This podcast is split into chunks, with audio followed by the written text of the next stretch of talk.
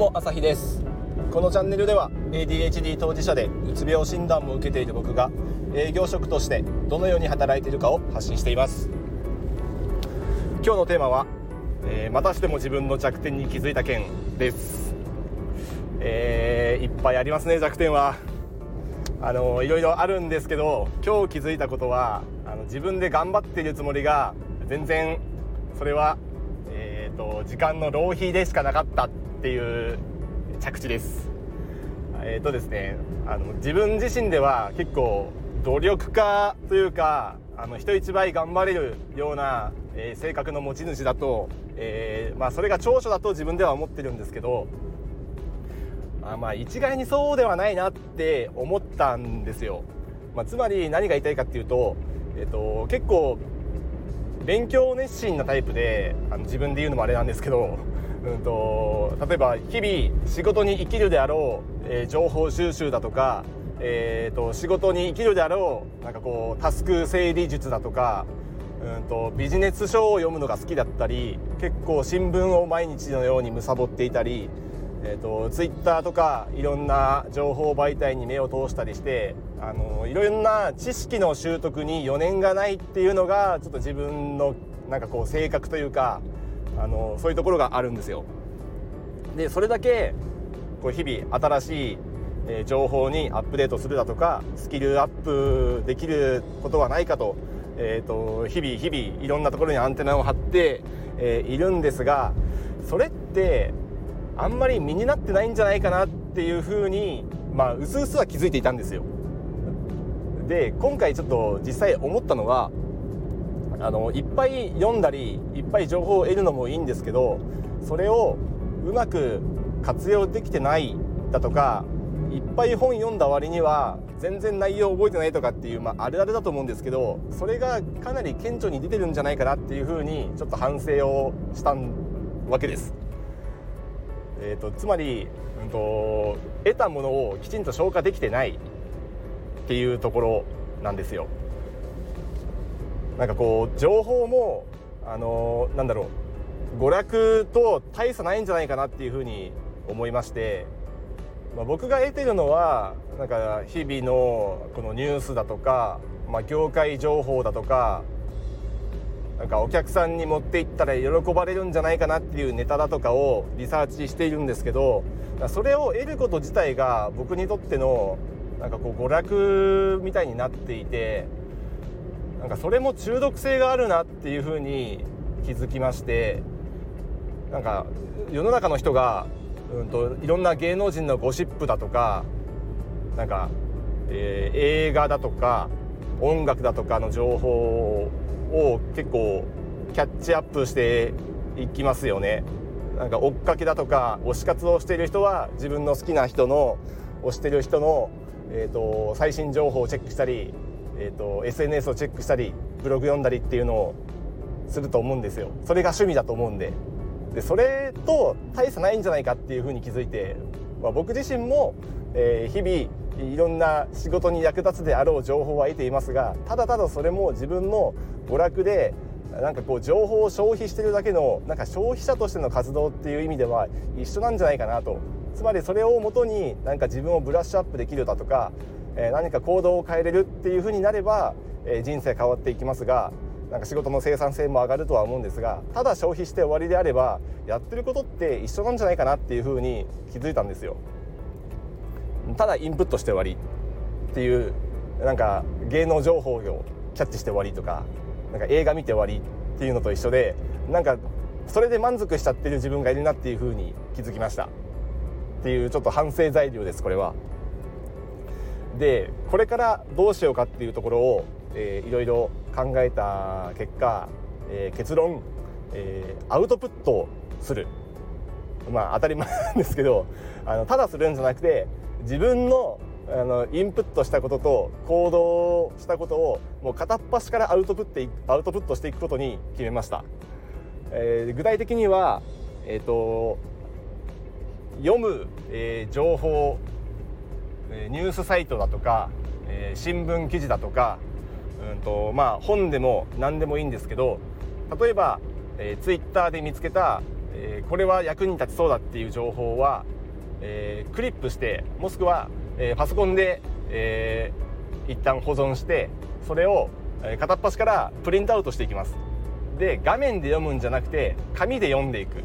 で紙で読み、えー、そこで共感した部分、えー、これは使えるなと思った部分あとそこで得た気づきを全て書き込んでいく片っ端からそれをするとまずアウトプットができますよね。ペンで書く線を引くアンダーラインを引くだとか注釈をつけるだとかわからない単語に線を引くだとか。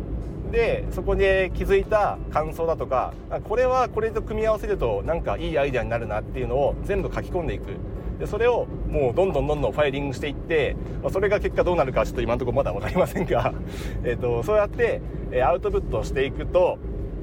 多分頭に残るでしょう確実に。多分じゃないですね。絶対頭に残りますね。まあ、全ては残らないにしてもただ読んで終わりにしておくよりは絶対に、えー、残る確率が高くなると思います。それをやっていくことを決めました。で今日実際に、えー、取り組んでみました。朝から。でえっ、ー、と事前にあこれ良さそうな、え記事だなブログだなっていうふうに思ったやつをえー、パソコンに、えー、全部、えー、飛ばして、え印刷してある程度、え束にしてあの持ち歩いてみたんですよね。っていうかまず印刷した時点で俺これ本当に全部読むのかっていうふうに、えーと、気づいちゃいました。あの予想以上に自分が思ってる以上にあのインプットしようとしている量が膨大すぎてこれを本当に読もうとしてたとはなんてバカなんだろうっていうふうにまず気づきを得られました。これもしデジタルでやっていたらあの果てしなく無理な情報量をインプットしようとしているアホなやつっていうふうに気づけなかったと思うんですよ。印刷してみて初めてその物量を視覚的に認識できてそれを全部読むのは無理だしかも仕事中にっていうのはあの気づけたのが一つの有益な点です。もうそれを気づけた段階で段階でとかそれを気づけたことだけでもこれをやった価値があるなと今は思っています。やっぱり時間は有限なので全てを情報を取り込もうとすると、まあ、無理に決まってるんですよね。ただもうスキルアップしたいだとか時間をうまく使えるようになりたいだとかもっとやりたいことがあるっていう風になりがちなので ADHD は。で HSP 気質があると、えー、常に忙しいだとか常に、えー、疲れているだとかっていうのもあるんでよりやれることっていうのは減ってくるというか絞らなきゃいけない。フォーカスしなきゃいけない。ADHD はややりたいことが多すぎてもうあっちゃこっちゃこっちらかってるんでそれをできる限り一点集中することで力を発揮できますから、えーと、読み込むべき情報も、え、かなり選択しないとうん何のためにやってるのかなっていうこと結局、えー、何も生まれずに、えー、ただただ情報を貪って終わってしまうっていうことにつながっちゃうそういうような、えー、気づきを得られたのがまず、えー、全てをプリントアウトして、えー、思ったことです。でこれを、うんと、まず、まあ、ファイリングしてどうなるか分かんないってさっき言ったんですけど、うん、僕の中で一個考えてるアイデアとしてはえーと、忘却曲線って分かりますか？あの人は24時間後にほとんど覚えてなくてえっ、ー、となんかこう時間の経過とともに、えー、記憶できていることってどんどん薄れていくんですけどあのその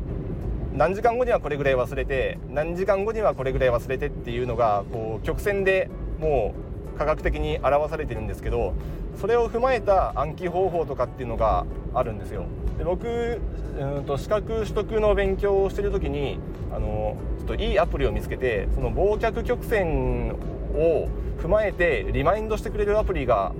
ありましてでそれで自分自身で暗記した項目を、えーと、リマインドリマインダーセットして適切な時間が来るとあの問題をもう一回解いて振り返って覚えるっていうことをやっていました。で今回このプリントアウトしてなんかいろんな気づきだとかを書き込んだファイルをもうリマインダーセットして24時間後に例えばあの1回見返すだとかもしくは24時間後に書いた記事を、えー、ツイッターに投稿するだとかもしくはそのなんか近くにいた人にちょっと聞いてって言って伝えるとかそういうことをやるとめちゃめちゃ記憶に残るんじゃないかなって、えー、ちょっとワクワク今しているところです。しかもあの営業やってるとあのー、訪問先だとか取引先だとかまあ、仲いいお客さんならもっとやりやすいんですけどなんかいい話あるって結構あの無茶ぶりを 受けることがあります。あのいい話あるって、まあ、必ずしもその言葉の通りいい話じゃなくてなんか面白いネタあるとかなんか最近あったこととか話しちゃっても別にいいと思うんですよ。なのでなんかこう話のネタにいや今日何話したらいいかなってなった時にいろいろ本当にその人の役に立つことってそうそうないんです。そんなに、えー、都合よく出てくるものじゃないんですけどなんか金になる情報だとか美味しい話なんてそう簡単には出てこないんですけど、まあ、そこであの代わりに自分が最近覚えた話だとかなんかこう勉強したことだとかを、えーと、なんかこうねお届けしてあげたら、まあ、もしかしたらその相手にとっても役立つことかもしれないし代わりにそんなにいい話じゃなかったとしても自分自身の記憶の定着には役立つので、まあ、そのうち、ね、半分でも相手にとっても有益なことであればもう万々歳なのでそういう意味でなんか営業ってこうアウトプットの場面がいっぱいあっていいなっていうふうに感じました自分自身では。なのでこうちょっとまとめると,、えーと、インプットしようとしてることは片っ端からアウトプットして、えー、読みながらえー、共感したことだとか、えー、これは覚えておきたいだとか有益な情報っていう場所にはマークアップしていく。で気づきは書き込む。アイディアも書き込む。でそれを片っ端から今度ファイリングしていく。でファイリングしたものは、えーと、リマインダーをセットして、えー、忘却曲線に沿って、えー、もう一回思い出してみる。で、えー、忘却曲線はちょっとこれ調べてくれればググればすぐ出てきますし App Store とかで検索すればそれに、えー、その機能を持ったアプリも出てくるのでもしよかったらちょっと検索してみてください。でそれに伴って、えー、リマインダーと同時に、えー、周囲の人にもしくは SNS で、えー、発信してみる。っていうことで、えー、ただただ情報を貪って終わりの、えー、生活スタイルからより一歩、えー、こうアップして一段踏み込んで知識の定着に役立つであろう、えー、その知識の定着に、えー、なるであろう行動を起こしていこうと思います。その過程でこの分量は到底インプットできっこないっていうことにも気づけると思うので、えーと、とこの中で本当に重要な読むべきものはどれか。得るべき情報はどれなのかっていう、えーと、目利きも、え、だんだんできるようになってくると思うので本当にこの情報は必要なのか読むべきものなのかっていうところをきちんと、えー、取捨選択できるようになれば自分の時間を確保できるんじゃないかと。自分の時間が確保できれば自称 HSP の自分はより能力が発揮できるんじゃないかっていう好循環が生まれる気がしてならないっていうまあちょっとワクワク感とともに、えー、今日の放送をお伝えしております。ちょっと今日からこれスタートしてるので今後どうなるか楽しみです。えっ、ー、と何かの参考になればありがたいです。ちょっと ADHD だとか HSP 気質の方は、えーと、となんか同じ傾向がもしかしたらあるんじゃないかなと思うのであのもしよかったら一緒にやっていきましょう。という感じでこれからも、えーと発達系だとかこう自分の個性に関することを、えー、アウトプットしていきますので喋ることも結構知識の定着になると思うのであの継続してやっていきます。なんかいいなと思ったりなんか役立ったっていういうようなことがあればいいねだとかフォローだとか、えー、コメントをしてもらえると励みになるので嬉しいです。よろしくお願いします。ではまた。